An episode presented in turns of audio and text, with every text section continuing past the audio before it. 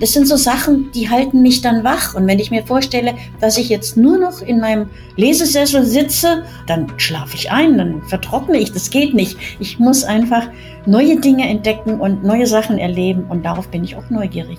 Ich bin einfach nur neugierig auf die Welt und auf die Menschen, auf die Tiere, auf alles da draußen. Und dann hat sich das so ergeben, dass ich eben dieses Leben geführt habe. Grenzgänger und leidenschaftliche Weltenwanderer nehmen uns mit auf ihre Streifzüge und bieten Einblicke in ferne Orte und faszinierende Kulturen. Mit offenen Augen ins Abenteuer. Das ist der Weltwach-Podcast mit Erik Lorenz.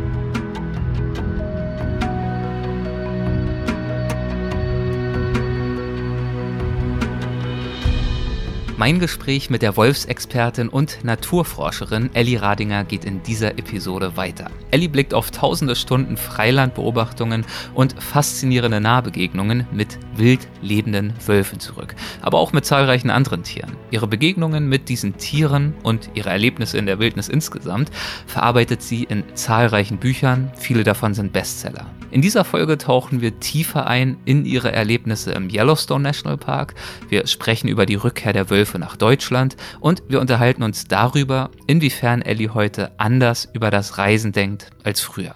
Anschließend gibt es dann wieder ein Update von Lydia Möcklinghoff aus Brasiliens wildem Westen, dem Pantanal. Für diejenigen unter euch, die es noch nicht mitbekommen haben, seit Folge 211 hält Lydia uns wieder, wie auch schon letztes Jahr, über ihre Arbeit dort auf dem Laufenden. Sie ist Tropenökologin, Ameisenbärenforscherin und mittlerweile auch eine gute Freundin und sowieso ja gern gesehener Weltwachgast. Bevor es gleich mit dem Gespräch losgeht, kurz zu einem Thema, auf das ich schon vor circa einem Jahr einmal eingegangen bin und das mir nach wie vor am Herzen liegt. Zecken. Es ist Sommer, das äh, Reisen ist ja zumindest in gewissem Maße wieder möglich, äh, das Draußensein jedenfalls sowieso und ähm, das ist natürlich schön, bedeutet aber auch, dass wir, die wir gern und viel draußen unterwegs sind, ob beim Reisen oder auch beim Outdoorsport, entsprechende Vorsorgemaßnahmen treffen sollten. Das kann bedeuten, lange Kleidung oder geschlossenes Schuhwerk zu wählen, sich mit Anti-Zeckensprays einzusprühen, die Haut, etwa nach einem Spaziergang in der Natur, gründlich nach Zecken abzusuchen oder auch sich gegen FSME impfen zu lassen. FSME steht für Frühsommer-Meningoencephalitis und das ist eine Erkrankung der Hirnhäute und des zentralen Nervensystems, die nicht heilbar ist, schwere gesundheitliche Folgen haben und sogar lebensgefährlich sein kann. Ja, und FSME-Viren können eben durch Zecken übertragen werden. Einige Personen in meinem eigenen Bekanntenkreis waren bzw. sind davon leider selbst betroffen und deshalb freue ich mich, dass der Sponsor dieser Episode, Pfizer, sich für das Thema Zeckenvorsorge einsetzt und darüber informiert. Infos rund um das Thema Zecken- und FSME-Vorsorge findet ihr unter www.zecken.de und nach dem Gespräch mit Ellie und dem Update von Lydia, denn dann unterhalte ich mich mit einem der führenden Zeckenexperten Deutschlands, das ist Professor Dr. Gerhard Dobler und ich begebe mich mit ihm auf Zeckenjagd. Und jetzt erst einmal viel Spaß mit Ellie Radinger Teil 2. Hallo Elli, willkommen zurück zur zweiten Runde. Schön, dass du wieder mit dabei bist und immer noch Energie hast. Hallo Erik, es geht noch, geht noch gut, ja. Sehr schön. Ähm, ich würde äh, den zweiten Teil unseres Gesprächs gern fortsetzen mit einem Thema, über das wir auch im ersten Teil schon ausführlich gesprochen haben, nämlich mit den Wölfen. Äh, du blickst ja auf wirklich tausende Stunden wahrscheinlich Freilandbeobachtungen und auch etliche Nahbegegnungen mit Wölfen und von Wölfen zurück. Und ein Großteil dieser vielen Stunden hast du ja im Yellowstone National Park verbracht. Äh, nimm uns doch mal dorthin mit. Wo hast du dort ähm, die Wölfe zumeist beobachtet und äh, was bedeutet dir dieser Ort und diese Region Yellowstone? Yellowstone kenne ich schon lange. Noch schon als ich Stewardess war, bin ich oft mal dorthin geflogen, weil mich der Park so fasziniert hat. Die heißen Quellen. Dann habe ich damals schon Kojoten gesehen und Bären natürlich. Das fand ich alles außerordentlich faszinierend. Und darum war ich sehr, sehr gerne da und habe da oft ein paar Urlaube verbracht. Mhm. Und damals gab es ja noch gar keine Wölfe und die kamen. Dort zumindest nicht, ja. Dort nicht, genau, ja. ja. Die kamen zurück äh, im 1994 und da war ich damals in Minnesota gerade zu der Zeit. Da war ich ja immer noch auf der Suche nach wilden Wölfen und da bekam ich die Information, dass eben im Park Wölfe angesiedelt werden sollten. Mhm. Und dann sagte jemand, der meine Vorliebe für Yellowstone kannte, hör mal, da bringen Sie jetzt Wölfe zurück, das wäre doch was für dich. Und natürlich war das was für mich. Und von da an habe ich eben angefangen, nach Yellowstone zu fliegen. Ich bin dann immer von Deutschland aus hingeflogen, völlig unbedarft, absolut, kannte niemanden, hatte null Ahnung, bin dann mit dem Auto rumgefahren, ähm, habe mir ein Hotel gemietet oder Blockhütten gemietet und bin dann jeden Morgen auf die Pirsch gegangen. Nun gab es ja. ja. damals noch relativ wenig Wölfe und ich wusste... Und auf die Pirsch heißt auch, äh, nur ganz kurz als Zwischenfrage... Äh, rein fotografisch und mit dem Fernglas. Okay, also in Eigenregie, du nicht für irgendeinen Absolut. Auftraggeber, nicht für... Nee, gar nicht, alles okay. in Eigenregie. Wölfe ja. habe ich immer, fast immer in Eigenregie gemacht. Ja. Und dann ähm, habe ich sie gesucht halt eben. Ich wusste ungefähr, wo sie waren. Ich wusste, dass sie im Nordteil vom Park waren. Und es war, ist eben dieses berühmte Lamar Valley, das man auch die Serengeti Amerikas nennt. Und da gibt es eine Straße, die führt da durch und die bin ich jeden Tag auf und ab gefahren. Hatte mein Fernglas dabei und immer wenn ich irgendwas sah, was sich bewegt hatte, habe ich geschaut. Meistens waren es Kojoten, und ich kannte ja durch meine Forsch durch meine äh, Arbeit im, im Wolfpark natürlich auch den Unterschied von einem Wolf und zum Kojoten. Und dann habe ich immer gesucht und gesucht und immer mal was gefunden. Und ich wusste, wie der Biologe aussieht und mit welchem Auto der fährt. Der hatte so einen kleinen gelben Suzuki. Mhm. Da konnte man den gut erkennen. Sonst waren ja kaum Touristen da oben in der Ecke vom Park. Damals noch. Und dann habe ich mir gedacht, jetzt, äh, wenn du schon keine Wölfe findest, dann such doch mal den Biologen, der weiß doch sicherlich, wo die Wölfe sind. Und dann habe ich dann dieses gelbe Auto gesucht und bin dem dann hinterhergefahren. Und habe eben auch immer, wenn ich irgendwo selbst Wölfe entdeckt habe, hab ich, bin ich ihnen wieder hinterhergefahren, habe ihn angehalten, habe gesagt, hey, ich habe da und da Wölfe gesehen.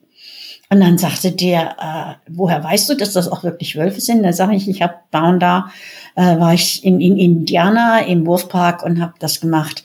Ach so, sagt er, okay, gut. Ja, und dann habe ich ihm das immer berichtet. Und äh, ich wusste also grundsätzlich, wenn irgendwo an der Straße jemand steht mit einem Fernglas und mit so einer Radioantenne, mhm. der beobachtet irgendetwas, der sucht etwas. So schlau war ich dann schon. Und wann immer ich da Leute gesehen habe, habe ich dann angehalten. Und einmal kam ich auch zu zu so jungen Leuten, die hatten die Antenne in alle Richtungen, starten alle in die eine Richtung und dann habe ich gebremst und hab, bin hingesaust und habe gesagt, wo sind die Wölfe? Und die guckten mich völlig fassungslos an und sagten dann nur, wieso Wölfe? Wir suchen Hirsche. Also ich habe dann gelernt, dass in Yellowstone jede Tierart besendet ist und jede mhm. Tierart erforscht wird. Mhm. Aber ich habe mir dann natürlich, wurde ich dann irgendwo bekannt oder eher berüchtigt als die verrückte Deutsche, die da rumfährt und Wölfe sucht. Und dann hat mich eines Tages dann der Biologe gefragt, ob ich keine Lust hätte, mit ihm, also im Projekt zu arbeiten, im Yellowstone Wolves Projekt. Ja. Und dann war ich natürlich begeistert. Ich bekam dann ein Radio, also so nicht ein Radio, aber so ein, so ein Funk, Funkgerät. Ich bekam meine eigene Funknummer mit Verbindung zum Biologen. Und inzwischen habe ich das dann getan, was ich vorher auch gemacht hatte, äh, habe die Wölfe gesucht und beobachtet und dann eben gemeldet. Und kurze Zeit später dann war die Firma Zeiss in Wetzlar so gnädig und so gütig und hat mir riesen, diese Riesenspektive, diese großen Teleskope gesponsert. Und da konnte ich natürlich wirklich jeden Wolf finden. Und so ging das dann los. Und immer mehr und immer öfter und immer auf eigene Kosten, äh, auf eigene Verantwortung bin ich in den Park geflogen und habe das dann beobachtet als Teil dieses Hell Roaring Wolf Base Camp, so heißt es ja, glaube ich, oder hieß es? Dieses Hell Roaring Wolf Base Camp, ja? über das ich geschrieben habe, das war, äh, das war eine Sommergeschichte. Das war also eine okay. Sache, die die Yellowstone Association gemacht hat. Mhm. Das ist diese mhm. Organisation, die eben viele Kurse in Yellowstone stattfinden lässt. Ich war nur äh, damals ein Volunteer, also ein Freiwilliger für das Wolfs-Projekt und für die, ja, war ich dann da. Okay und bist unterwegs gewesen und hast Ausschau gehalten nach äh, Wölfen. Ähm, wie kann ich mir denn so ein Wiederansiedlungsprojekt äh, vorstellen? Das muss ja auch ziemlich komplex sein. Welche Schritte gibt es da zu beachten? Das ist sehr komplex und es hat auch eine ganz lange Vorgeschichte. Also zehn ja. Jahre lang wurde schon untersucht, wie reagiert die Bevölkerung, wenn wir jetzt plötzlich Wölfe reinbringen. Man ja. hat, man hatte ja 70 Jahre lang keine Wölfe gehabt und wollte sie dann wieder haben. Und überhaupt, das ist ein Riesenkomplex. Äh, wenn du Wölfe irgendwo wieder ansiedeln willst, wo sie schon lange nicht mehr waren, musst du ungefähr die gleiche Landschaft haben, mhm. musst ungefähr die gleichen Beutetiere haben. Und die hat man in Kanada gefunden. In Alberta hauptsächlich und British Columbia. Das heißt, man ist dorthin geflogen, hat sich da Wölfe geholt, hat sie zurückgebracht, hat sie in den Yellowstone Park gebracht. Die fliegen dorthin und setzen die dann quasi im Park aus. Das ist die mhm. Grundidee. Und das ist eine Wiederansiedlung, nennt man das. Und in Deutschland haben wir ja keine Wiederansiedlung. Wir haben ja in Deutschland natürlich zurückkehrende Wölfe, die alleine kommen. Ja. Und äh, in äh, Idaho hat man es so gemacht, dass man wirklich die Wölfe in den, ins Land gebracht hat, hat sie rausgelassen und freigelassen. In Yellowstone hat man sie zuerst in Gehege gebracht, wo sie sich eingewöhnen sollten und hat dann nach ein paar Monaten die Gehege aufgemacht. Ähm, das Ergebnis war dasselbe, die Wölfe fühlten sich dort heimisch. Das ist die Situation bei einer Wiederansiedlung. Ja, aber in Deutschland, das ist ja ein guter Punkt, äh, da ist es eben keine Wiederansiedlung, wie du gerade schon sagtest, mhm. sondern sie sind zurückgekehrt. Ja. Und ähm, das ist ja bei uns äh, wiederum auch seit Jahren äh, ein Thema, das sehr emotional und äh, zum Teil ja sogar äh, verbissen diskutiert wird. Also die Rückkehr wird oft als Bedrohung wahrgenommen, nicht nur von irgendwelchen Wanderern, sondern zum Teil auch von Bauern, äh, die sich oder auch von Nutztierhaltern, äh, die sich über gerissene Tiere, über gerissene Schafe beklagen. Wie bewertest du diese Diskussion, diese sehr emotionale Diskussion und die damit einhergehenden Befürchtungen zur Rückkehr der Wölfe nach Deutschland? Fürchterlich muss ich wirklich sagen. Äh, darum äh, befasse ich mich im letzten Jahr auch schon fast gar nicht mehr damit. Ähm, das ist der Wolf polarisiert total. Ja. Du hast wirklich Krieg. Du hast Krieg zwischen den Befürwortern und den Gegnern. Äh, das ist inzwischen so schlimm wie bei allem, wie bei vielen Situationen, die wir ja kennen. Hast du jetzt ein Thema von mir aus äh, Asylanten oder sonst irgendwas. Also Herr Wolf hat die gleiche Sprache. Die Leute ja. reden im gleichen Tenor. Brauchen wir nicht, sollen weggehen, wo sie herkommen, bringen nur Unglück und, und, und. Und es ist ganz ehrlich gesagt und mal unschön gesagt, es kotzt mich an, das zu hören. Vor allen Dingen so viel Dummheit auch zu hören. Wenn sich jemand Angst hat, verstehe ich das voll und ganz. Dafür war ich da. Dafür habe ich seit 2000, seit, seit, seit 40 Jahren kläre ich über Wölfe auf auch als die Wölfe noch nicht in Deutschland waren. Man kann wirklich Angst haben, das ist völlig in Ordnung, aber man muss auch mal ähm, die Kirche im Dorf lassen irgendwo. Es ist so schlimm, es wird so gewütet und getobt und gedroht. Das ist schon wirklich, wirklich heftig und es wird immer schlimmer. Also ja. am Anfang konnte ich ja noch, konnte man ja noch mit Leuten reden. Man konnte ihnen sagen, das ist nicht so schlimm und äh, Wölfe greifen keine Menschen an, aber inzwischen sind die Fronten so verhärtet. Ja klar, natürlich die Bauern, äh, die die Schäfer absolut. Und das kann ich auch verstehen, wenn Wölfe dann in eine Schafsherde eindringen und äh, können und eben dann die toten Schafe da sind. Auf der anderen Seite hast du Leute, die meinen, die Wölfe, ein Wolf, wenn ein Wolf mal in 60 Meter Entfernung an einem Kindergarten vorbeiläuft, dann lauert er nur darauf, all die Kinder fressen zu können. Es ist völlig absurd. Wir haben die Medien, teilweise sehr manipulative Medien, die den Wolf darstellen als den Teufel persönlich. Auf der anderen Seite haben wir wieder auch die Leute, die den Wolf auf den Podest stellen und sagen, der tut nichts und der macht gar nichts und ist der große Heilige. Der Wolf ist ein Wolf. Der Wolf lebt davon, Tiere zu fressen. Der Wolf hat keinen Bock auf uns oder auf irgendjemanden, auf irgendeinen Menschen, aber er ist halt ein Tier und natürlich frisst er Schafe, wenn sie ihm dargeboten werden und nicht geschützt sind. Das ist völlig normal. Es gibt so wahnsinnig viele Aspekte. Wenn ich mal unterbrechen soll, musst du das sagen, weil ich nee, rede mich gerade in Rage. Ja, ist okay. unglaublich viele Aspekte. Ähm, und das, natürlich, die Akzeptanz steigt natürlich damit, wie er sich benimmt. Mhm. Und wir haben halt eben diese Situation, dass viele Schafsherden noch ungeschützt sind. Und da schlägt der Wolf zu. Und das kann man ihm nicht verübeln, denn ähm, der frisst das, was er am leichtesten erreichen kann. Aber es gibt so viele Methoden, die Schafe zu schützen, die Herden zu schützen. Wir haben, äh, wir wissen, dass inzwischen eine Kombination aus äh, bestimmten Elektrozäunen, eine bestimmte Höhe, zusammen in Verbindung mit Herdenschutzhunden, dass das absolut abschreckend und abwirkt, abweisend wirkt. und eben die Wölfe äh, fernhält von den Schafen. Und deshalb jeder, der irgendwo in einem Wolfsgebiet lebt, der sollte dies haben. Es wird gefördert, es wird unterstützt, es wird bezahlt vom Staat in Wolfsgebieten. Das und zwar, sind, ich glaube, sogar zu 100 Prozent. Ne? Ja, ja, aber das ja. Problem ist, und das sehe ich auch und das verstehe ich auch, das Problem ist, wie du weißt, dass bei allem, was mit der Bürokratie zusammenhängt und wenn du vom Staat Geld wegen willst, es ist ein Wahnsinnsaufwand. Du hast einen Stapel Papiere, die du ausfüllen musst. Und es ist so viel Gedöns und so viel Theater und du musst ja auch erstmal das Geld vorlegen, ähm, dass du sagst, nee, da habe ich überhaupt keinen Bock drauf, ähm, dann knall ich ihn lieber ab. Es gibt es leider auch. Ich muss dazu sagen, der Wolf ist geschützt. Der Wolf steht unter strengstem europäischem Artenschutz und darf nicht getötet werden, außer in bestimmten Fällen. Also du siehst, die Situation ist, ist total, hier irgendwo die berechtigte Angst der Schafszüchter, die berechtigte Sorge, dann die unberechtigte Angst von irgendwelchen Panikmachern, äh, die eben meinen, der Wolf sei nur dazu da, Menschen zu fressen und Kinder zu fressen. Es ist ganz, ganz schwierig und ich bewundere jeden, der sich da auf längere Zeit damit auseinandersetzt. Aber warum wird diese Diskussion so verbissen geführt? Also da ist ja blinder Hass. Also ich weiß nicht, ich will auch äh, niemandem, der jetzt irgendwie kontra Wolf ist, da äh, direkt den Hass und die Blindheit äh, unterstellen. Das wäre vielleicht auch wieder einseitig. Aber äh, so wie du es jetzt erklärst, gibt es ja eigentlich eine relativ klare Marschroute äh, unter der Überschrift äh, Vernunft, vernünftig und verantwortungsvoll mit diesem Thema umzugehen. Der Wolf ist da, er ist zurückgekehrt, er kehrt zurück, er hat auch äh, sicherlich ein gewisses Anrecht äh, da zu bleiben und es gibt konkrete Maßnahmen, die man ergreifen kann, um die Situation äh, zu managen. Die hat vielleicht hier und da einen gewissen Mehraufwand. Da kann ich auch verstehen, dass nicht jeder äh, Fan ist, insbesondere äh, diejenigen, die diesen Mehraufwand dann schultern müssen. Aber warum ist es zu einer Situation gekommen, dass die Fronten so verhärtet sind, dass jemand wie du sagst, und du hast ja gerade selbst nochmal wiederholt, du setzt dich seit 40 Jahren äh, für Aufklärungsarbeit ein, dass jemand wie du schlussendlich sagt, ich werf das Handtuch, ich äh, halte das nicht mehr aus.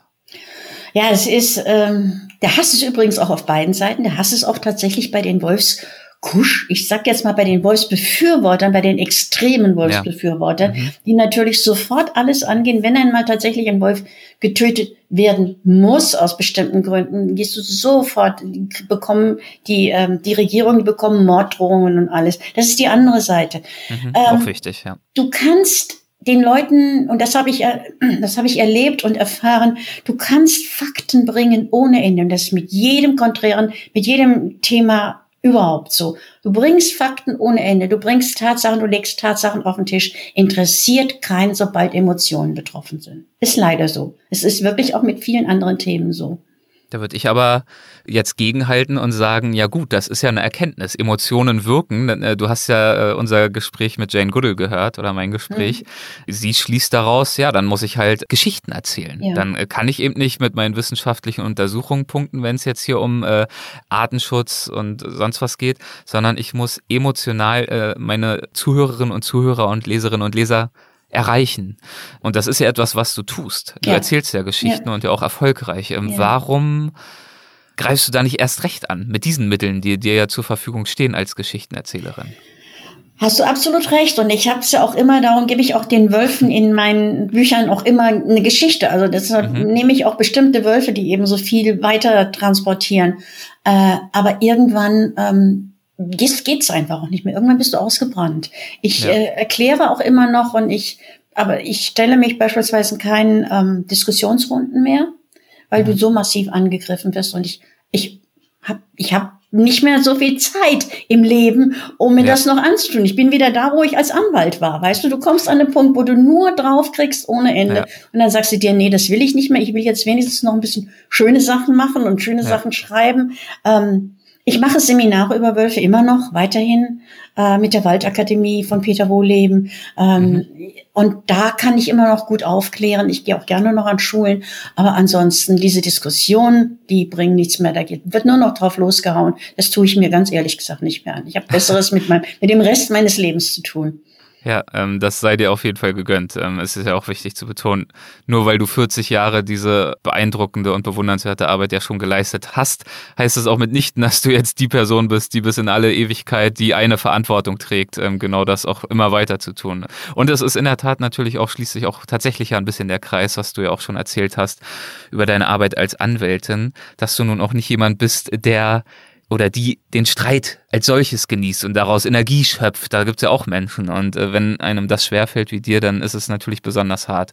Wenn es dann auch noch anders als bei der Anwaltsthematik ja auch noch hier um ein Thema geht, was dir auch persönlich wirklich richtig am Herzen liegt. Das macht es ja wahrscheinlich noch schwieriger. Richtig, ja. Ja. ja. Ich würde gerne noch ein, zwei Aspekte ansprechen, um trotzdem diese Aufklärungsarbeit, wenn wir hier schon dabei sind, noch ein bisschen zu leisten, wenn es dir recht ist. Ähm, du hast zum Beispiel in einem Interview mal, und das fand ich eine, auch eine wahnsinnig beeindruckende Geschichte, ähm, von einem Wolfsrudel gesprochen, auch äh, bei uns in Deutschland, dass eine Schafsherde nicht etwa angegriffen und Stück für Stück aufgefressen hat, sondern sie beschützt hat. Wie ist es denn dazu gekommen? Ja, es gibt natürlich immer noch die, trotzdem, trotz allem, wo, so, wo ich am Rumschimpfen bin, immer noch mhm. wunderbare Menschen, die weiter ja. aufklären, zum Beispiel auch Schäfer, die sich sehr viel Mühe machen, was zu tun, um ihre Schafe zu schützen. Und ja. äh, ich habe beispielsweise das noch kurz vor, vorher äh, erzählt. Ich erkenne einen äh, Schäfer aus Rumänien oder Bulgarien. Ähm, wenn man, ich habe den gefragt, äh, was machst du, wenn dein Wolf deine Schafe angreift? Wir wissen ja, dass beispielsweise in den östlichen Ländern oder in den südlichen Ländern durchaus Wölfe sehr gut mit Schafen zusammen oder in der Nähe von Schafen leben können und die Leute nicht so ein Geschrei machen wie bei uns. Mhm. Sag ich, was machst du eigentlich, wenn ein Wolf deine Schafe angreift? Und dann sagte er, da schäme ich mich. Und dann frage ich, wieso schämst du dich denn? da? Sagt er, weil ich kein guter Hirte bin. Meine Aufgabe ist es, meine Schafe zu beschützen. Und wenn ich das nicht tue und der Wolf tötet sie, dann bin ich kein guter Hirte. Und so sollte es doch sein. So sollte doch die Ansicht der Leute sein. Die müssen keine, ich muss keine Wölfe lieben, wenn ich Schafe habe. Ich kann sie hassen wie die Pest, aber es geht wirklich darum, dass ich meine Schafe beschütze, dass denen nichts passiert.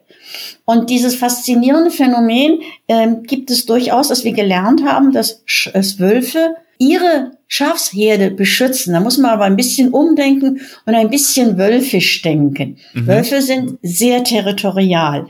Die mhm. ähm, beschützen ihr Territorium.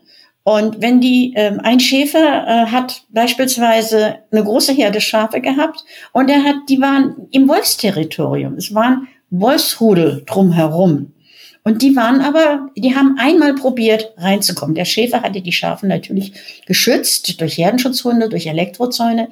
Die haben einmal versucht, in das Gehege reinzukommen und haben sich mächtig wehgetan, als sie an den Elektrozaun gekommen sind. Seitdem mhm. ist das Tabu. Schafe beißen, gehe ich nicht mehr hin. Ja. Aber das sind jetzt, wenn jetzt andere Wölfe reinkommen, ich meine, dir kann ja nichts Besseres passieren als Schäfer, wenn du solche Wölfe hast, die eben sich nicht mehr rantrauen an die Schafe, weil es ihm weh tut. Und wenn du aber, wenn aber andere Wölfe reinkommen wollen und wollen sich die Schafe holen, dann lassen die anderen die Wölfe, die heimischen, die Schafswölfe, sag ich jetzt mal, die lassen die dann nicht mehr rein, die wehren die ab weil es ist ja ihr Territorium. Was immer auch in ihrem Territorium ist, wird beschützt, beziehungsweise alles andere wird rausgetrieben. Das ist eine ganz tolle Kombination und die funktioniert aber auch nur, solange nicht irgendwas passiert oder irgendeiner irgendein Leitwolf rausschießt oder sowas. Dann mhm. splittet sich alles auf und dann geht alles wieder von vorn los. Aber das ist ja wirklich ein wahnsinnig schönes Beispiel dafür, wie es im Idealfall ja auch laufen kann. Ne? Ja. Also so ja. weit denkt man ja sonst gar nicht. Ja. Also ich wäre auf so, eine, so, ein Szenario ja gar nicht gekommen. Da reicht meine Fantasie nicht für aus. Aber so wie du das jetzt erklärt hast, äh, klingt es ja total naheliegend und auch durchaus wiederholbar. Ja, und man muss natürlich auch bedenken, es ist ein ewiger Kampf. Ich weiß, es ist der Schäfer gegen die Wölfe, ist der ewige Kampf. Du machst einen Zaun höher und ein Wolf krabbelt unten drunter durch oder springt oben drüber. Das heißt, du musst ständig immer wieder ja. versuchen, immer auf der Hut sein. Wölfe sind hochintelligent, die versuchen immer wieder dich auszutricksen und du musst eben wieder schlauer sein als die Wölfe. Also du kannst dich nicht mehr bequem irgendwo ausruhen und sagen, jo, irgendwann gucke ich mal äh, im Herbst nach den Schafen und wie, wie es da aussieht, sondern du musst wirklich aktiv sein. Das ist natürlich ein völlig anderes Herdenleben und völlig, völliges Umdenken. Warum wollen, warum brauchen wir Wölfe in Deutschland? Weil Wölfe zu einer natürlichen Umwelt gehören, weil Wölfe zu einem Ökosystem, natürlichen Ökosystem gehören, weil die schon immer hier waren und eben auch hier reingehören. Und Wölfe, das wissen Aber lange wir waren sie auch nicht hier. Ja gut, die waren mal ausgerottet. Kurzzeitig wurden sie mal, ja. Aber ähm, Wölfe gehören, halten ein Ökosystem gesund. Und das ist eben wichtig. Das haben wir ja auch gerade in Yellowstone gesehen. Wölfe räumen auf, sind die Polizei, äh, sind die Verwerter von Aas, die sorgen dafür, dass die Natur wieder ins Gleichgewicht zurückkommt. Indem sie zum Beispiel. Jetzt also möchtest du bestimmt ein Beispiel von mir haben in Yellowstone, ja, oder? Ja. Ich kann das sehr gut in Yellowstone demonstrieren, was ich ja. innerhalb von 20 Jahren schon beobachten konnte. Ja. Wölfe kamen zurück in den Park breiteten sich dort aus. Innerhalb des ersten Jahres, innerhalb der ersten zwei Jahre haben die Wölfe die Kojoten, die ihre natürlichen Feinde sind, um die Hälfte dezimiert. Das heißt, die Nahrung von den Kojoten, wie beispielsweise Mäuse, andere Nagetiere, die hat sich, weil weniger Kojoten da waren, vermehrt. Das gab wieder mehr Nahrung für Greifvögel, die sich davon ernährt haben, also mehr Greifvögel. Mhm. Die Wölfe kamen zurück und als die Wölfe zurückgekommen sind, hatten die Hirsche nicht mehr so ein bequemes Leben, wie sie vorher hatten, sondern äh, mussten sehr genau aufpassen. Die Wölfe haben die Hirsche dezimiert. Und das bedeutet aber auch, dass beispielsweise an Flusstälern, an den Bächen, an den Flüssen, an den Rändern gab es immer dieses, diese frischen grünen Weiden, die die Hirsche über alles lieben und die alles abgefressen haben. Also Wölfe hatten, äh, Hirsche hatten vor der Rückkehr der Wölfe in Yellowstone ziemlich viel abgegrast. Und dies konnte jetzt alles wieder wachsen, weil eben weniger Hirsche da waren. Das heißt, es gab an den Flüssen wieder mehr Büsche, mehr Grün, ähm, die Bäche wurden dadurch kühler, weil mehr Schatten war. Es kamen Forellen zurück, es kamen Singvögel zurück und letztendlich kam auch der Biber zurück, dank der Wölfe. Und mit dem Biber veränderte sich die Landschaft, weil die Biber natürlich ihre Dämme gebaut haben, die Flüsse mehr meandert sind und, und, und. Also es war, es ist ein komplexes Ökosystem, wo der Wolf dazugehört. Und es ist überall so, auf der ganzen Welt, dass wir diese komplexen Ökosysteme haben sollten. Und wenn wir irgendwo was rausnehmen oder wieder was reinbringen, verändert sich alles. Darum sage ich immer bei meinen Vorträgen und bei meinen Seminaren, dass wir dieses Ganze als Ganzes sehen müssen und nicht nur als, jetzt ist der Wolf eben mal da, ja gut, mal gucken, was der alles so frisst, sondern es hängt, ist ein ganzer Komplex, der zusammenhängt. Darum brauchen wir Wölfe. Und daran sieht man auch, wie, also genau, komplex Ökosysteme auch sind, wie viel da ineinander greift, ineinander wirkt, wie schwer es auch vorherzusehen ist, äh, welche Auswirkungen es nimmt, wenn man in ein Ökosystem eingreift. Und ähm, Dinge verändert. Und ähm, das, was du jetzt erzählt hast, ist ein positives Beispiel, mhm. äh, eine wunderbare Erfolgsgeschichte. Du hast natürlich aber in den vielen Jahren deines Reisens und Forschens und Beobachtens auch äh, viele negative Beispiele beobachten können und müssen. Ganz konkreter Art, aber ja auch äh, grundsätzlicher Art. Also wenn ich zum Beispiel an den Klimawandel denke, an die globalen Veränderungen, die unsere Ö Ökosysteme in Landschaften, in Wüsten, in Wäldern, wo auch immer ähm, durchmachen. Ja. Ich weiß noch, als ich angefangen habe ja. zu reisen bei Lufthansa, ich wollte unbedingt, mein, eines meiner Träume war unbedingt in die Arktis. Mhm. Äh, weil ich habe immer gesagt, das ging jahrzehntelang, wirklich 20, 30 Jahre lang. Ich muss jetzt endlich mal schaffen in die Arktis. Damals war es fürchterlich teuer und dann hatte ich ging's aus irgendwelchen Gründen nicht. Weil ich habe gesagt, ich möchte noch mal die Gletscher sehen, bevor sie schmelzen, bevor sie weg sind. Und jetzt irgendwann wird's wirklich, wirklich eng und jetzt fliege ich nicht mehr aus, aus Klimaschutzgründen. Und darum ist das jetzt wahrscheinlich, hebe ich das auch für mein nächstes Leben. Du fliegst gar nicht mehr? Ich fliege nicht mehr. Ich fliege keine weiteren Strecken mehr und auch keine Kurzstrecken. Also ähm, große Strecken. Ich weiß nicht, ob ich noch mal nach Island fliegen würde wollen, weil mir wird's ja schlecht, wenn ich auf dem Schiff bin. Also ansonsten, nein, ich möchte, ich brauche das nicht mehr. Ich sag mir immer, ich habe alles gesehen und ich bin geflogen. Ich habe jede Menge ökologische Fußabdrücke hinterlassen. Darf gar nicht dran denken. Schon während meiner Lufthansa-Zeit natürlich. Aber und jetzt möchte ich das alles nicht mehr. Jetzt versuche ich alles mit dem, mit der Bahn zu erreichen, ja. Du hast jede Menge ökologischer Fußabdrücke hinterlassen und darfst gar nicht dran denken. Äh, wann ist dir das bewusst geworden, dass einiges von dem, was du tust, was viele von uns tun, ich mich eingeschlossen, äh, eigentlich den Zielen, also Umwelt, Artenschutz, all diese Sachen äh, zuwiderläuft, die wir vertreten? Also in letzter Zeit eigentlich eher, eher so dank Fridays for Future. Auch wenn ich mhm. jetzt hier wieder die Shitmails kriege, es ist mir egal. Ähm, das ist so großartig, was diese Kids auf die Beine stellen. Und das, die haben mir noch mehr die Augen geöffnet. Und natürlich, ich war ein Teil des Ganzen. Und dann war noch ein Moment, und das hatte ich auch in meinem Wildnisbuch geschrieben, ähm, in, als ich äh, an dem Ort war, wo, wo Thoreau gelebt hat, also dieser Philosoph und der Autor, mit, als ich mich mehr und mehr mit Nachhaltigkeit beschäftigt habe. Mhm. Da habe ich eher gesehen, was, was Sache ist bei uns, was wir unserem Klima antun, unserem Planeten antun. Und äh, deshalb versuche ich auch wirklich sehr viel mehr. Ich arbeite jetzt an meinem Minimalismus. Ich versuche also so wenig wie möglich zu verbrauchen, ähm, so klein wie möglich zu leben. Und dazu gehört natürlich auch nicht mehr zu fliegen, definitiv. Und ich weiß aus eigener Erfahrung natürlich, was alles passiert beim Fliegen, was in die Luft gepestet wird. Ist aber, finde ich, auch wieder interessant und äh, verstehe das mitnichten als Kritik, bitte. Ähm, ich fliege ja selber, ich lebe in Amerika, ich fliege, ich habe mich mit den Themen auch auseinandergesetzt. Aber ich finde es interessant, wir haben darüber gesprochen, wie schwierig es ist, ähm, jetzt beim Thema Wölfe in Deutschland zu einem Umdenken zu führen. Du hast äh, erläutert, mit Fakten kommt man da nicht weit, es, äh, die Emotionen sind zu stark und gut, jemand wie Jane Goodall, die einfach unermüdlich ist und jetzt mit Ende 80 immer noch ihre Geschichten erzählt auf ihre äh, beeindruckende Art und Weise, das ist natürlich ein Ansatz. Gleichzeitig muss man ja dann auch sagen, also jemand wie du, sehr naturverbunden, sehr wissend, sehr belesen, mit offenen Augen, weltwach äh, reisend und unterwegs seiend. Bei dir hat es dann in etwas fortgesetztem Alter etwas wie Fridays for Future gebraucht, um diese emotionale Komponente wahrscheinlich irgendwie wach zu schalten, weil die Fakten, die kanntest du ja gewiss vorher schon, dass es eben diese ökologischen Herausforderungen gibt. Das heißt, ich finde, das zeigt, dass das, was wir jetzt bei den Wölfen, wo es mir schwerer fiel, das nachzuvollziehen, warum die Diskussion so erbittert geführt wird und warum man sich nicht da einfach mal auf die Fakten konzentrieren kann, dass in bestimmter Hinsicht wir wahrscheinlich alle diese blinden Flecke mit uns rumtragen, oder? Ja, natürlich. Und ich will auch jetzt niemandem seinen Urlaub in Malle verbieten.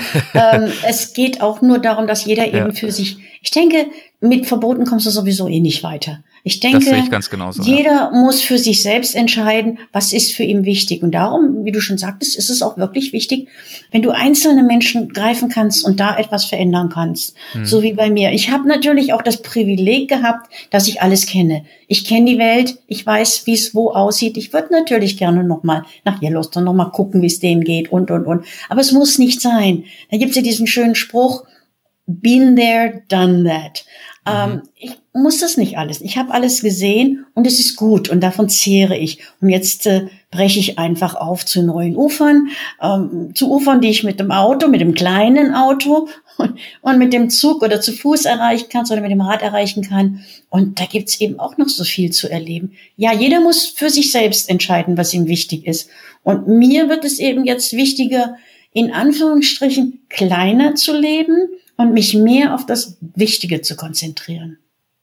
Du hast ja tatsächlich die Wolfsbeobachtung beendet als Lebensphase vor einiger Zeit. Ich habe jetzt schon so ein Gefühl dafür bekommen, was wohl äh, einige Gründe waren. Ähm, die, die Diskussionen, die es um die Wölfe gibt, äh, nach wie vor. Ähm, das Reisen, dass du natürlich in die Ferne reisen müsstest, um äh, die Beobachtung dort fortzusetzen. waren das die Hauptgründe oder gab es noch weitere? Nein, ich glaube, es ist, war ganz einfach, einfach die Zeit. Die Zeit war zu Ende und alles hat seine Zeit, sage ich immer gerne. Und mhm. da war jetzt einfach die Zeit zu Ende. Wie stehst du denn, ähm, du hast gerade schon gesagt, ähm, Verbote soll und muss es nicht geben, ähm, wenn es zum Beispiel ums Fliegen geht. Wie stehst du denn als ehemalige Flugbegleiterin und Reiseleiterin und so weiter heute dem Thema Tourismus und versus äh, Naturschutz gegenüber? Das ist ja eine Frage, mit der viele von uns äh, ringen. Also ich auch. Du hast jetzt für dich schon eine äh, relativ rigorose Entscheidung getroffen, eben zum Beispiel gar nicht mehr zu fliegen. Aber es gibt ja auch noch andere Faktoren, äh, wenn es ums Reisen geht. Es geht ja auch zum Teil um Overtourism, soziale Komponenten, äh, politische Komponenten und so weiter. Aber wenn wir uns jetzt mal auf den Tourismus und den Naturschutz konzentrieren, hast du das Gefühl, dass die sich oft antagonistisch gegenüberstehen? Es kommt drauf an. Das würde ich jetzt mal ganz juristisch mhm. beantworten. Es kommt drauf an. Ähm, welcher Tourismus, dieser Massentourismus, ich denke, davon wollen wir jetzt mal nicht reden, oder? Dass Massentourismus ja nicht gerade gut ist, wissen ja. wir ja alle. Ja. Äh, und die meisten, die ja bei dir oder bei deinen Podcasts sind, ist ja auch immer sehr viel Individualtouristen. Und ähm, solche Leute können durchaus auch den Menschen etwas näher bringen. Das war immer auch schon mein Problem, als ich Reiseartikel geschrieben habe. Du fährst irgendwo hin, hast eine wunderschöne, einsame Ecke und dann schreibst du darüber und dann kommen die Leute und wollen das sehen. Ich weiß nicht, ob man da jemals irgendetwas findet, was einem das äh, leichter macht.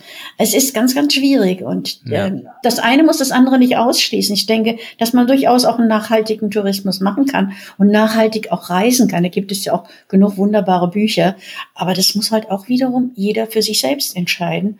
Und mhm. wenn ich nochmal wirklich groß auf Reisen gehen würde, wenn ich jetzt nochmal diesen Reisedrang hätte und mich nicht anders entschieden hätte, würde ich definitiv versuchen, sowieso nachhaltig zu reisen. Hm, ich habe ja. ja auch vorher schon immer versucht, eh irgendwo in der Ecke zu fahren, wo keiner ist. Aber ja, ich weiß, es ist schwierig. Es ist wirklich eine individuelle Entscheidung. Das möchte ich auch jedem selbst überlassen. Ich würde äh, langsam zum Ende kommen unseres Gesprächs und habe hier noch äh, ein, zwei Zitate. Eines ebenfalls aus deinem aktuellen Buch, äh, Das Geschenk der Wildnis. Meine Freunde sehen mich als Abenteuerin. Ich sehe mich äh, ganz und gar nicht so. Würdest du es nicht als abenteuerreich beschreiben, was du alles schon so erlebt hast? Wie siehst du dich selbst? Wie, wie ist deine Selbstwahrnehmung? Ich sehe mich selbst schlicht und einfach neugierig. Ich bin mhm. einfach nur neugierig auf die Welt und auf die Menschen, auf die Tiere, auf alles da draußen. Und dann hat, ergibt, hat sich das so ergeben, dass ich eben dieses Leben geführt habe. Worauf bist du heute neugierig? Du, das mag jetzt ganz merkwürdig klingen, aber ich bin neugierig auf das Alter, auf den Tod. Ich finde das ein unglaublich spannendes Thema. Nicht, dass da irgendetwas, ne, also, aber dennoch, ich finde es unglaublich spannend, weil es gibt noch so viel, glaube ich, jenseits von allem, von unserer jetzigen Welt, dass es noch zu erforschen gibt. Aber jetzt erstmal das Alter, Weisheit, Wachstum, also alles, was so halt damit zu tun hat. Ähm, ja, darauf bin ich jetzt enorm neugierig und da schauen wir mal, was das Leben mir so bietet. Weisheit stellt sich ja äh, nicht automatisch ein, nur indem man länger sozusagen existiert. Ähm, worauf bist du denn neugierig, wenn du sozusagen ans Alter denkst? Was, was möchtest du für dich erforschen? Ich möchte noch neue Dinge entdecken. Ich möchte wirklich noch mal, ich habe so das Gefühl, wie ich schon vorhin gesagt habe, ich habe alles gesehen und alles gemacht, aber es ist noch so viel da draußen, was es noch zu entdecken gibt. Sei es nun eine neue, eine neue Gegend innerhalb meines Radios, es, ähm, neue Menschen, äh, neue Tiere. Ich habe ja jetzt seit äh, sechs Wochen habe ich einen, einen, Hund aus dem rumänischen Tierschutz geholt. Das ist definitiv eine Herausforderung, mhm. weil es ein mhm. ganz anderes Leben ist. Und das sind so Sachen, die halten mich dann wach. Und wenn ich mir vorstelle, dass ich jetzt nur noch in meinem Lesesessel sitze und äh, jede Menge Bücher lese, was ich auch gerne tue, aber für den Rest meines Lebens, dann, dann schlafe ich ein, dann vertrockne ich. Das geht nicht. Ich muss einfach neue Dinge entdecken und neue Sachen erleben und darauf bin ich auch neugierig. Schön. Ich wünsche dir dabei äh, viel Freude, viel Gesundheit und würde dich bitten, als allerletztes eine kleine Anekdote zu erzählen, die gewissermaßen ähm, den Bogen zurückschlägt zum Anfang unseres Gespräches, als ich dich äh, nach dem ersten Mal gefragt habe, als du einen wilden Wolf heulen hörtest und aber auch ähm, einige andere Punkte, die wir besprochen haben, so das Bild vom bösen Wolf und so weiter und so fort. Du erzählst in deinem Buch von einer Szene. Du hast zu diesem Zeitpunkt noch als Stewardess gearbeitet. Er hattest so eine, so eine rote Mütze auf, die gehörte da zur Uniform wahrscheinlich. Und ein kleines Mädchen hat dich dann äh, etwas gefragt. Erinnerst du dich, was ich meine? Ja, natürlich, das war zauberhaft. Ich war damals tatsächlich Rotkäppchen. Das ist jetzt total, es ist mir erst später bei einer Lesung von dem Wolfsbuch aufgefallen, als ich über Rotkäppchen berichtet habe, dass ich tatsächlich mal ein Rotkäppchen war. Und zwar habe ich 1900, oh Gott, oh Gott, also Anfang, am Anfang meiner Lufthansa-Jahre habe ich am Frankfurter Flughafen gearbeitet und habe dort im Betreuungsdienst. Und der Betreuungsdienst, der kümmerte sich um alte Leute, um alleinreisende Kinder, um Menschen, die keine deutsche Sprache sprachen und, und, und. Und da waren wir zuständig. Und wir trugen als Erkennungsmerkmal einen, einen roten Hut, eine rote, rote Kappe. Ja, roten Hut. Ja. Und äh, dann war ich abbestellt, um ein kleines alleinreisendes Mädchen zum Flugzeug zu bringen. Und die wurde dann von ihren Eltern an den Flughafen gebracht. Ich übernahm sie und brachte sie zum Flugzeug. Und die Kleine war ganz, die große, schaute mich mit großen Augen an und fragte dann, bist du das Rotkäppchen? Und ich sagte, ja. Und dann sagte sie, wo ist denn dein Wolf? Dann sage ich, ich hatte ja einen Hund natürlich auch. Habe ich gesagt, der ist jetzt zu Hause. Hast du Angst vorm Wolf?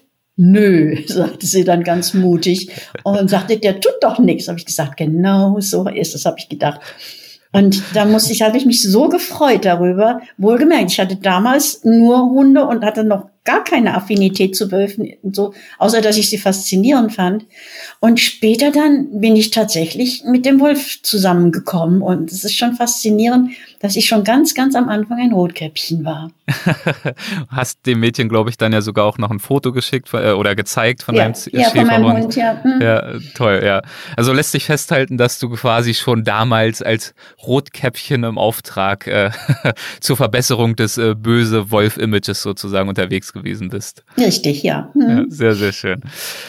Elli, ich danke dir. Das war jetzt äh, doch eine ganze Weile. Ich äh, bin dir dankbar für deine Zeit und deine Energie und äh, freue mich sehr über dieses Gespräch. Vielen, vielen Dank dafür. Erik, es war schön. Vielen Dank für die tollen Fragen und äh, ja, ich danke dir. Dankeschön. Mach's gut. Ciao. Das war Elli Radinger. Ich hoffe, das Gespräch hat euch gefallen. Wenn dem so ist, äh, gibt es für die Mitglieder des Supporters Club unter euch eine Weltwach Plus Folge mit ihr. Die erscheint wenige Tage nach dieser Episode, die ihr hier gerade hört. Haltet also gerne nach Ausschau. Und jetzt gibt es, wie eingangs versprochen, wieder einmal ein Update von Lydia aus dem Pantanal. Paradies Pantanal. Neues von Lydia. Vielleicht hört man schon. Ich bin heute weder mit dem Pferd unterwegs noch mit dem Auto, sondern ich bin mit dem Kanu auf dem Fluss oder eher mit dem Kajak. Ich habe heute meinen freien Nachmittag. Ich habe heute Morgen wie eine irre Kamerafallen aufgestellt und eingesammelt, im Sand rumgelaufen, Pflanzen gehackt und was weiß ich was alles getan. Ach ja, noch einen nervösen Ameisenbären fotografiert, der sich nicht fotografieren lassen wollte.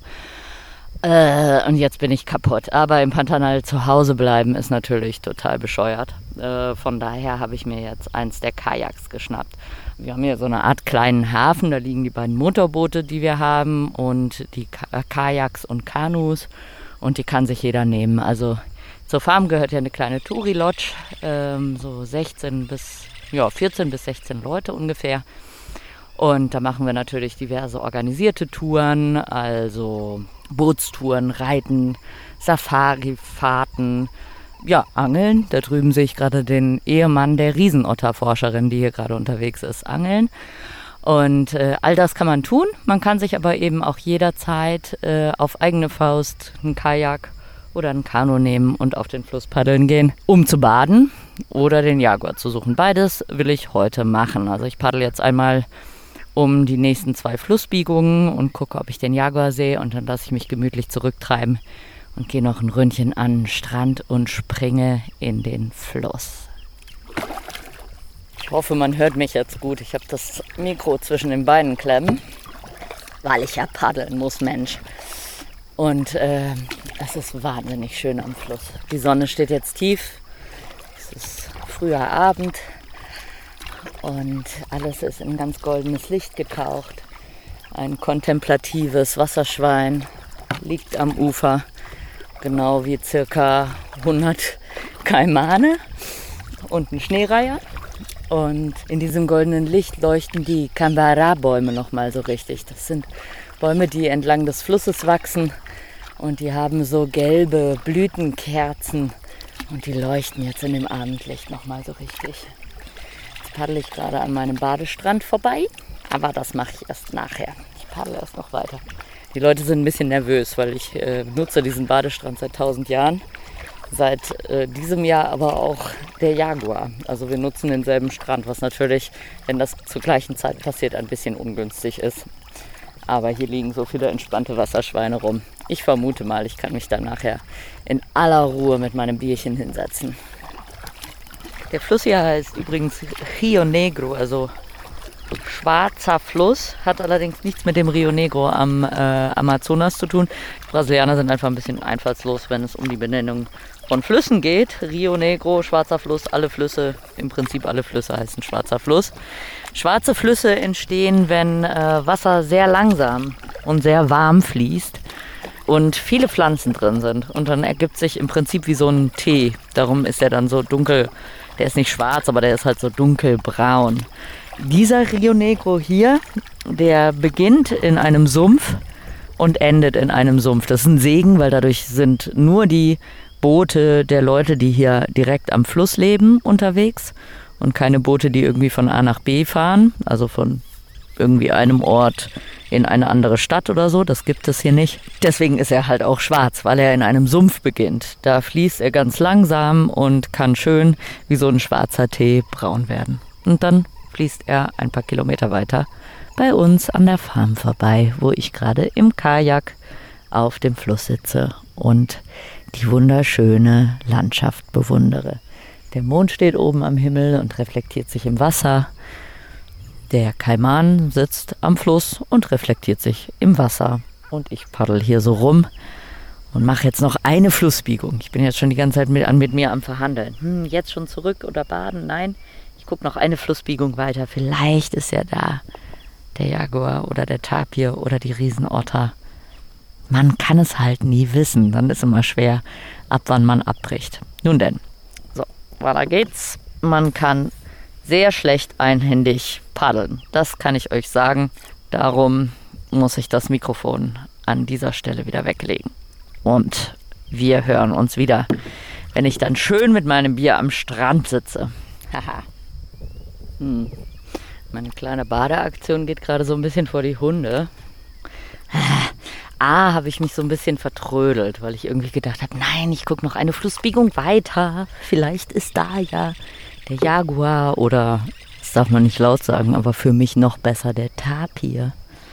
Und dann bin ich zu spät umgedreht. Jetzt ist die Sonne weg von meinem Strand. Plus, als ich hier gerade um die Ecke bog, schwamm ein dusseliges Wasserbüffel durch den Fluss und ging genau an meinem Strand raus. Dabei habe ich da doch das Badelaken ausgelegt, oder? Also ich meine, als Deutscher weiß man, was das Auslegen eines Badelakens bedeutet. Kann doch nicht einfach da so ein chaotisches Wasserbüffel langlaufen. Jetzt kommen die Aras geflogen. Das sind gelbblaue. Ich kann die Farben nicht erkennen, weil gegen die untergehende Sonne aber gelb-blaue hören sich immer so ein bisschen an, als würden sie gerade quasseln, als würden sie sich was erzählen. Ja, also Licht ist weg. Es wird jetzt gerade tatsächlich ein bisschen kühl. Und ich als kleine Weichei-Tropenökologin möchte nicht kalt werden. Von daher ist mein Plan jetzt, ich lege jetzt hier trotzdem an. Wasserbüffel hin oder her. Ich habe ja mehr Angst vor Wasserbüffeln als vor dem Jaguar, ne? Also mit denen hatte ich echt schon unschöne Begegnungen. Die können echt ein bisschen fierce sein. Die sind ja auch nicht natürlich hier für Brasilien, aber die haben wirklich sehr leckeres Fleisch. Darum drücke ich dann manchmal auch ein Auge zu. Gut, und äh, ich lege jetzt trotzdem an meinem Strand an. Äh, wie gesagt, ich hatte hier doch reserviert und trinke hier jetzt leicht unentspannt mein Bier. Immer in der Sorge, dass wahlweise der fucking Wasserbüffel oder der Jaguar aus dem Wald gerannt kommt. Aber ich habe mir das so vorgenommen, das wird jetzt so gemacht. Aber baden gehe ich jetzt nicht mehr. Vielleicht bleibe ich auch im Kanu sitzen. Aber das wäre schon äh, sehr schissig, ne? Nee, nee, das machen wir nicht. Aber es ist schon sehr, sehr schön. Ich habe jetzt hier angelegt. Die Wolken werden so langsam rosa. Die verschiedenen Vögel singen. Und ein Motorboot kommt und ruiniert mir den Ton. ist wahrscheinlich Fernando, der gerade fischen geht. Und ähm, so, ich äh, lege jetzt an und hole mein Bier aus dem Rucksack. Ja, Leute, jetzt wollte ich euch äh, so einen schönen, entspannten Nachmittag am Fluss präsentieren. Jetzt bekommt ihr the real stuff. Jetzt wollte ich gerade mein Bier aufmachen. Und ich bin zu spät. Es ist schon Mückenzeit. Ich habe keinen Bock, jetzt ein Bier in den Mücken zu trinken. Also trinke ich das Bier zu Hause sitze jetzt noch kurz da, genieße noch kurz die Szenerie, paddel gleich nach Hause und dann gibt's Feierabendbier. Vielen Dank, Lydia, für das Update aus Brasiliens wildem Westen. Für unsere eigenen Aufenthalte in der Natur gibt es eine Gefahr, die wir häufig unterschätzen und die ich gern einmal mehr zum Thema machen möchte. Ich hatte es in der Einleitung ja bereits angekündigt. Es geht um Zecken und darum, welche Gefahren von ihnen ausgehen und wie wir uns vor ihnen schützen können. Ich begebe mich gleich für euch auf ihre Spur und zwar hier in München, wo ich mich gerade befinde. Das Ziel ist dabei natürlich nicht, äh, Panik vorm Draußensein zu verbreiten, sondern darauf hinzuweisen, dass wir Zecken ernst nehmen sollten. Ich hatte selbst schon etliche Zeckenstiche und es gibt in meinem ganz unmittelbaren Bekanntenkreis mehrere Personen, die gravierende Folgen von einem solchen Zeckenstich davongetragen haben. Und das habe ich euch auch schon in einer früheren Folge erzählt. Deshalb liegt mir das Thema am Herzen und ich unterhalte mich darüber gleich in einem von Pfizer gesponserten Gespräch mit einem Experten, der mir netterweise ein paar Fragen beantworten wird. Und er sagt von sich, ich lebe in zwei oder drei Welten. Das eine ist die normale Alltagswelt, das zweite ist die Zeckenwelt und das dritte ist die Opernwelt was in aller Welt die Opernwelt mit der Zeckenwelt zu tun haben kann, danach frage ich ihn natürlich gleich. Aber erstmal zurück zum Anfang. Wir treffen uns im Münchner Norden am Rande einer von Wald ummantelten Wiese, unweit einer Landstraße, die ihr im Hintergrund auch hört. So schön die Gegend auch ist, äh, wir sind nicht hier, um spazieren zu gehen oder Pilze zu sammeln, sondern wir begeben uns auf Zeckenjagd. Der erste Schritt ist die Vorbereitung, und zwar eine gewissenhafte Vorbereitung.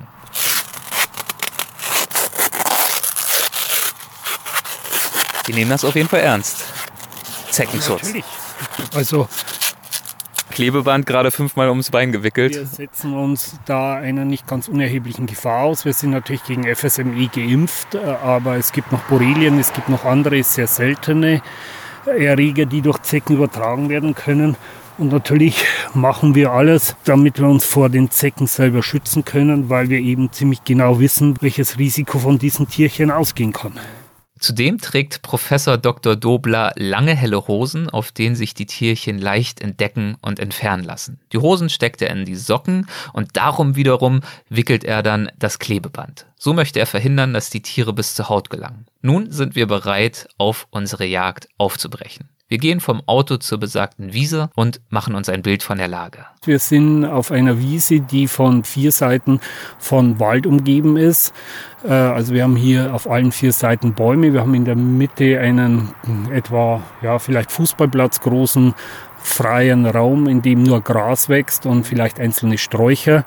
Und diese fragmentierte Landschaft, so wie wir das nennen, dass es eben Wald und Wiesen abwechseln. Äh, das ist das typische Habitat für die Zecken und eben auch dann für die Nagetiere, die ja eine große Rolle als Wirte des FSMI-Virus in der Natur spielen und wo beides eben in entsprechender Zahl vorkommt, muss man dann auch mit dem Erreger, sprich mit dem FSMI-Virus in den Zecken rechnen.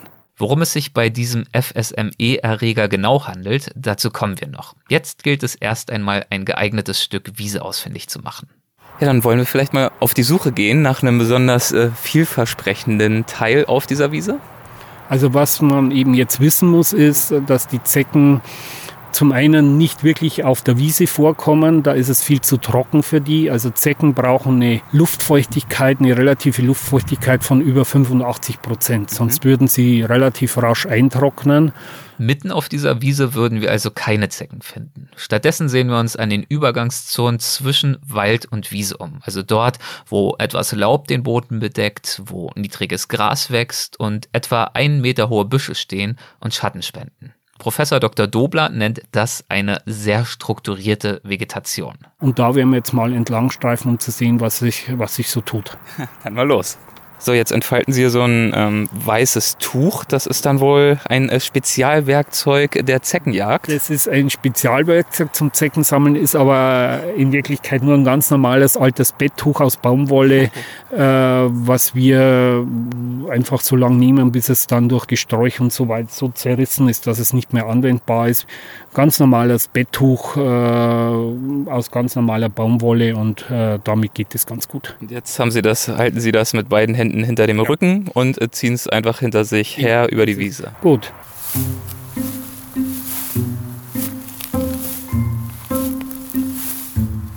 Professor Dr. Dobler beginnt mit bedächtigen Schritten durch den Wald zu gehen, das weiße Laken hinter sich herziehend und mit ihm über Wurzeln, Sträucher und Gräser streifend. Er erklärt mir, der Richtwert für die Gehgeschwindigkeit sei etwa ein Schritt pro Sekunde. Ginge er schneller, hätten die Zecken womöglich nicht genügend Zeit, sich ans Tuch zu klammern. Das tun sie in der Annahme, dass es sich um einen Wirt zum Blutsaugen handelt. Dabei stehen die Zecken nicht etwa ganz besonders auf weiß, nein, sie sind farbenblind, sondern das weiße Tuch ergibt deshalb Sinn, weil sich die Tierchen darauf besonders leicht finden lassen. Schritt für Schritt schreitet Professor Dr. Dobler durchs Unterholz, gefolgt vom Laken. Ich würde lügen, behauptete ich, dass der Anblick nicht etwas kurios anmutet. Ich muss sagen, es sieht äh, ein bisschen unterhaltsam aus, wenn ich sie beobachte. Wenn ich das so sagen darf.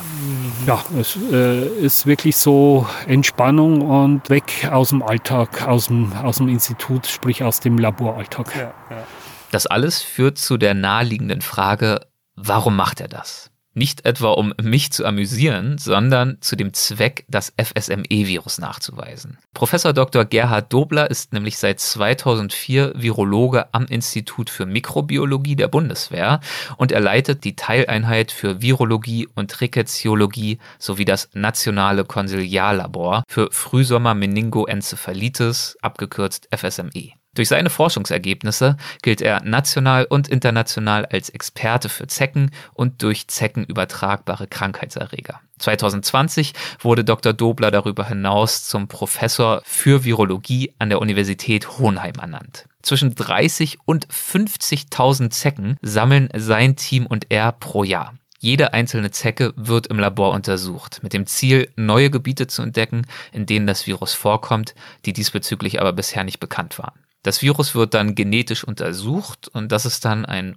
weiterer kleiner Baustein in der Verbreitungsgeschichte. Professor Dr. Dobler möchte verstehen, welche genetischen Varianten in welchen Teilen Deutschlands vorkommen und welches Potenzial diese Varianten haben, Menschen zu infizieren. Sein Labor verfügt mittlerweile über die größte FSME-Viren-Stammsammlung weltweit. Aber das Zeckensammeln ist für ihn nicht nur notwendiges Übel das hat schon auch etwas Meditatives. Also man geht da eben entlang, man kann da wirklich also ein bisschen mal vom Alltag abschalten und es kommen viele, viele auch Forschungsideen dadurch, dass man einfach mal so in der Ruhe in der Natur so ein bisschen rumläuft. Wie viele Zecken lassen sich auf diese Weise finden? Was war mal Ihr Rekord? Also der Rekord bei meiner Frau war 550 in einer Dreiviertelstunde. Wow.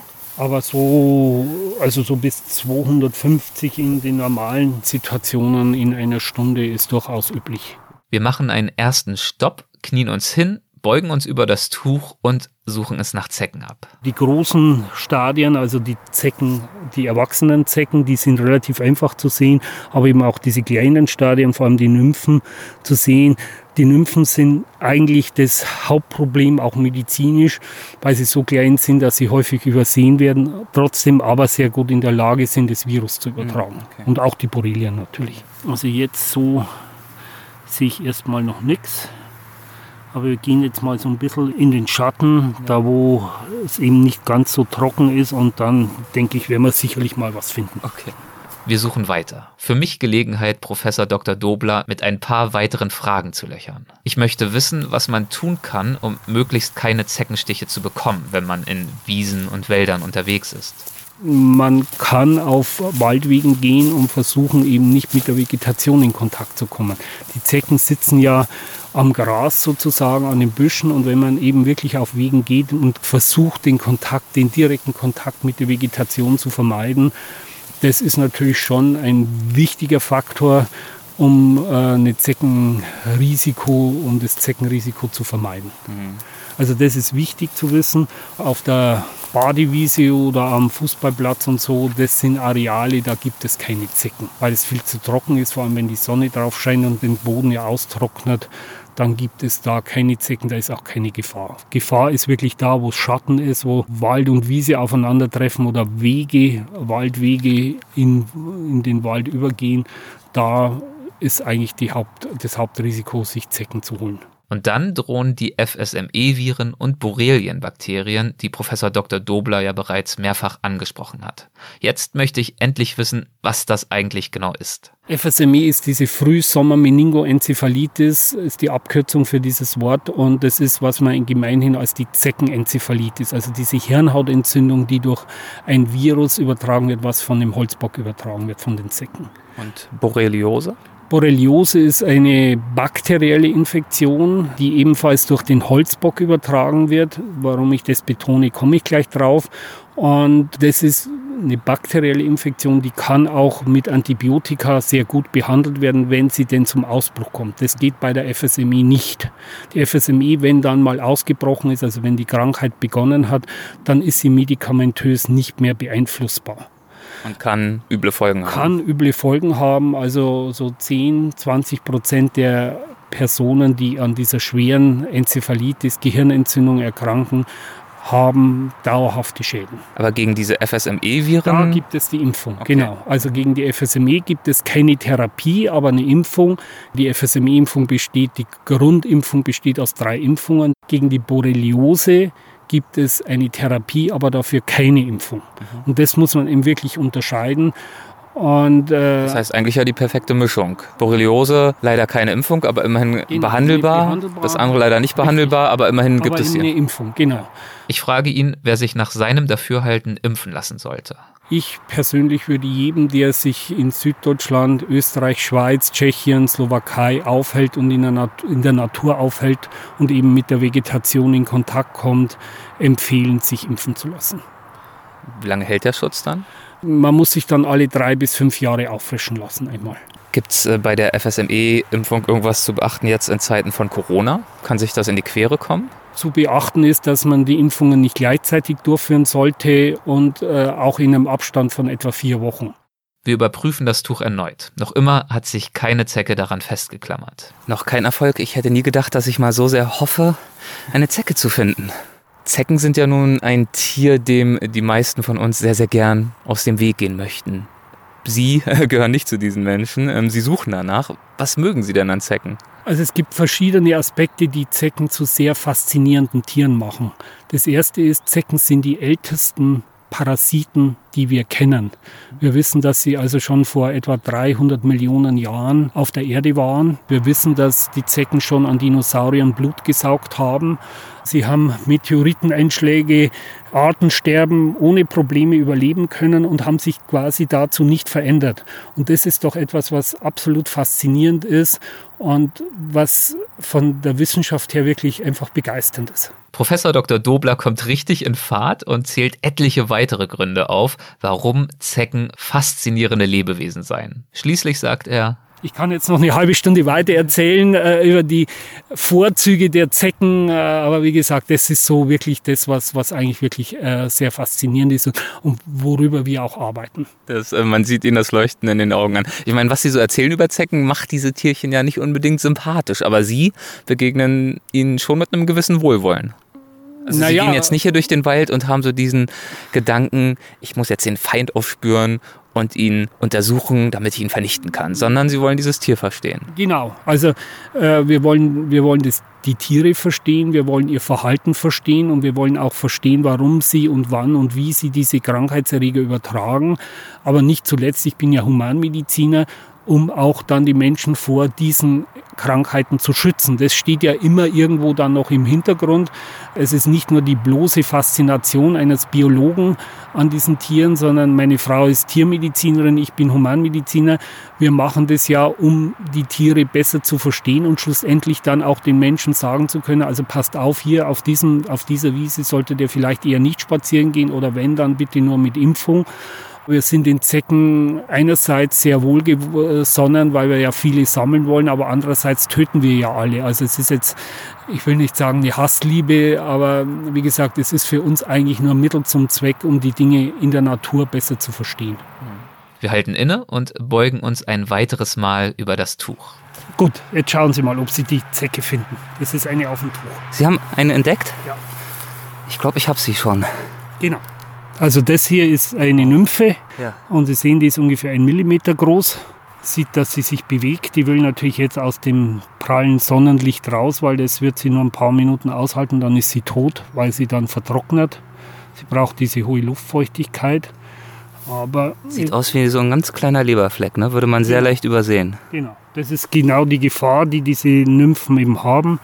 Wir setzen jetzt mal hier auf äh, meine Haut drauf. Sie sehen, die sticht auch nicht sofort, sondern die krabbelt jetzt eine ganze Zeit rum. Halbe Stunde, Stunde oder zwei Stunden. Würde sich jetzt im Normalfall die ideale würde Stelle sich die suchen. ideale Hautstelle zum Blutsaugen suchen.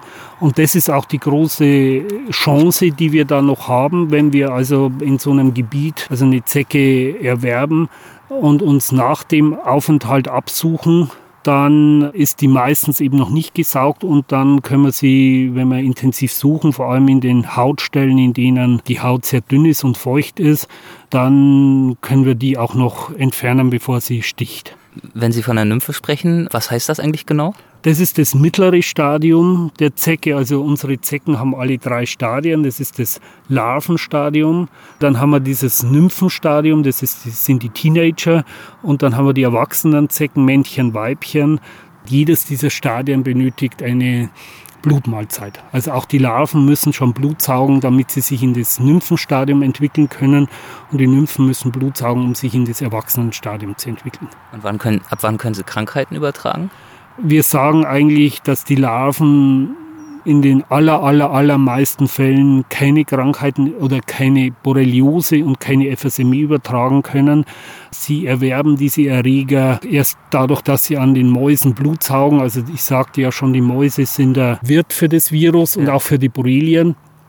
Und sie müssen sich quasi als Larven, müssen sie sich die Erreger von den Mäusen holen. Und dann sind sie im Nymphenstadium und im Erwachsenenstadium äh, ist es möglich, dass sie die Erreger übertragen können. Was würden Sie denn jetzt machen, wenn die Zecke Sie äh, doch sticht? Wie würden Sie die entfernen? Also das Wichtigste ist, nicht lange zögern, sondern das möglichst rasch machen, weil je länger die Zecke Blut saugt, desto größer wird die Wahrscheinlichkeit, dass sie eben auch potenziell Krankheitserreger übertragen kann. Bei der FSME funktioniert es oder geschieht es sofort. Mit dem Beginn des Stechens gibt die Zecke Speichel in die Wunde ab und in diesem Speichel ist das Virus schon vorhanden. Das heißt, hier kann es mit Beginn des Stechakts schon zur Übertragung kommen. Und hier muss man eben auch sagen, je länger die Zecke Blut saugt, desto mehr Virus wird dann in den Körper abgegeben und desto schwerer kann natürlich dann die FSME verlaufen. Bei den Borrelien ist es ein bisschen anders. Die Borrelien sitzen im Darm der Zecke und da muss sie erst das Blut aufnehmen äh, und die Borrelien müssen dann aktiviert werden und dann, äh, um dann ausgeschieden zu werden, das dauert meistens so 12 bis 15 Stunden oder auch mal 20. Das heißt, hier ist es wirklich ganz, ganz wichtig, die Zecke vor diesen 12 bis 20 Stunden zu entfernen. Dann ist das Risiko einer Borrelieninfektion eben auch sehr, sehr gering. Also ich komme gerade auch nicht nur vom äh, Münchner Hauptbahnhof, sondern äh, noch einen äh, Schritt weiter zurück. Ich komme eigentlich vom Flughafen und noch einen größeren Schritt zurück. Äh, eigentlich aus LA bin ich äh, relativ frisch eingetroffen und werde in den nächsten Wochen jetzt relativ viel in Deutschland und Europa, Österreich, Südtirol unterwegs sein und natürlich sehr, sehr viel in der Natur. Und äh, deswegen interessiert mich jetzt momentan auch das Thema Zecken und Reisen wieder ganz besonders. Ähm, wo in Deutschland nur dass ich das schon mal abgespeichert habe, sind Zecken denn besonders aktiv? Also man muss sagen, Zecken gibt es in ganz Deutschland. Wir müssen Dinge unterscheiden. Wir sprechen vom Vorkommen von Zecken und vom Vorkommen der Erreger. Ja. Zecken gibt es in ganz Deutschland und äh, ich kann Ihnen in Süddeutschland und in Norddeutschland Stellen zeigen, wo Sie 300, 400, 500 Zecken in einer halben Stunde sammeln können. Das heißt aber nicht automatisch, dass es dort auch die Erreger gibt.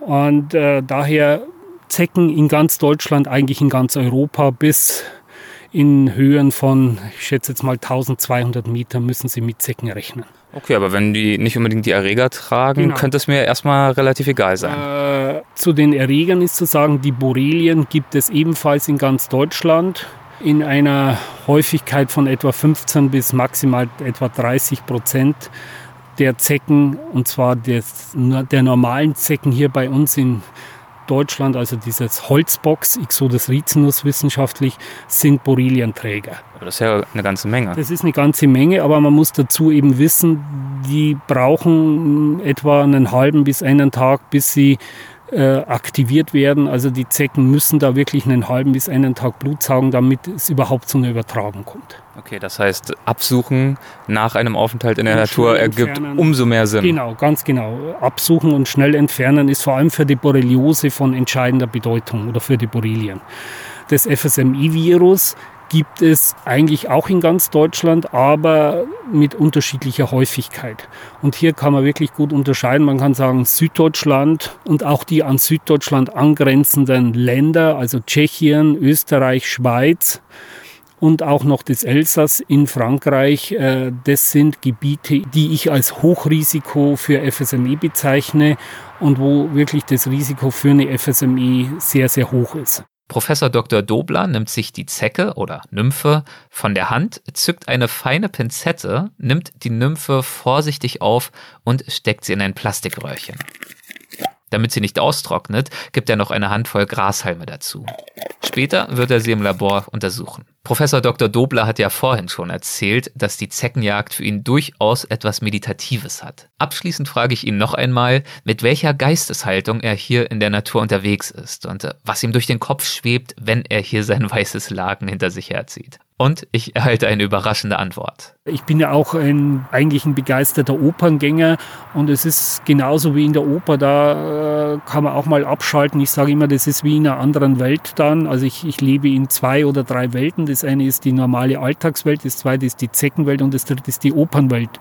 Und es ist einfach aus dem Alltag zu flüchten mal so ein bisschen und einfach mal entspannt äh, in der freien Natur zu genießen, aber eben trotzdem auch interessante, spannende Dinge zu tun. Man beobachtet ja dann nicht nur das Gras, sondern man beobachtet ja die ganze Natur. Man sieht die Vögel fliegen, man sieht auch mal Tiere. Und da kommen einem immer wieder dann die Gedanken, ja, was könnte jetzt dieses Reh für eine Bedeutung haben, was könnte dieser Bussard für eine Bedeutung haben bei der Ausbreitung oder wie könnte man sich das vorstellen und wie könnte das funktionieren. Und dann kommen einfach so diese Forschungsgedanken, für die man im Alltag eigentlich gar keine Zeit hat glaube, das ist das erste Mal, dass ich die Begriffe Zeckenwelt und Opernwelt in einem Satz gehört habe. Gut, äh, aber wie gesagt, es ist wie, wie, so eine, wie so eine eigene kleine Welt, in der wir da leben und äh, immer auch mal wieder ausbrechen, wenn uns der Alltag zu, zu dumm wird. Wunderbar. Vielen, vielen Dank, dass Sie mich mit auf die Jagd genommen haben heute. Gut, ich habe mich sehr gefreut und wenn äh, unsere Begeisterung für die Zecken, aber eben auch die Bedeutung und die Gefahren, die von Zecken ausgehen, ein bisschen bekannter werden, dann ist ja der Grund für diesen Aufenthalt im Zeckengebiet auch erfüllt. So ist es, so ist es. Vielen, vielen Dank. Ein schönes Schlusswort, wie ich finde. Und damit verabschiede ich mich. Vielen Dank fürs Zuhören und bis zum nächsten Mal. Euer Erik.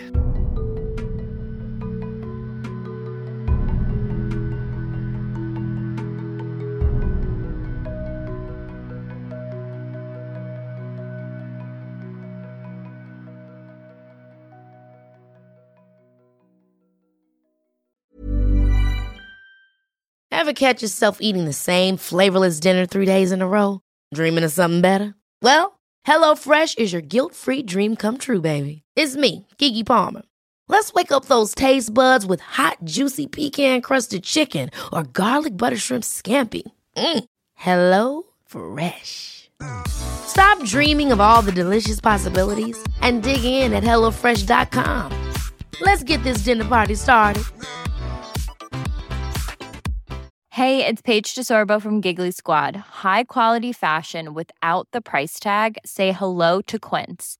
I'm snagging high-end essentials like cozy cashmere sweaters, sleek leather jackets, fine jewelry, and so much more. With Quince being 50 to 80% less than similar brands. And they partner with factories that prioritize safe, ethical, and responsible manufacturing. I love that. Luxury quality within reach. Go to quince.com slash style to get free shipping and 365 day returns on your next order. Quince.com slash style.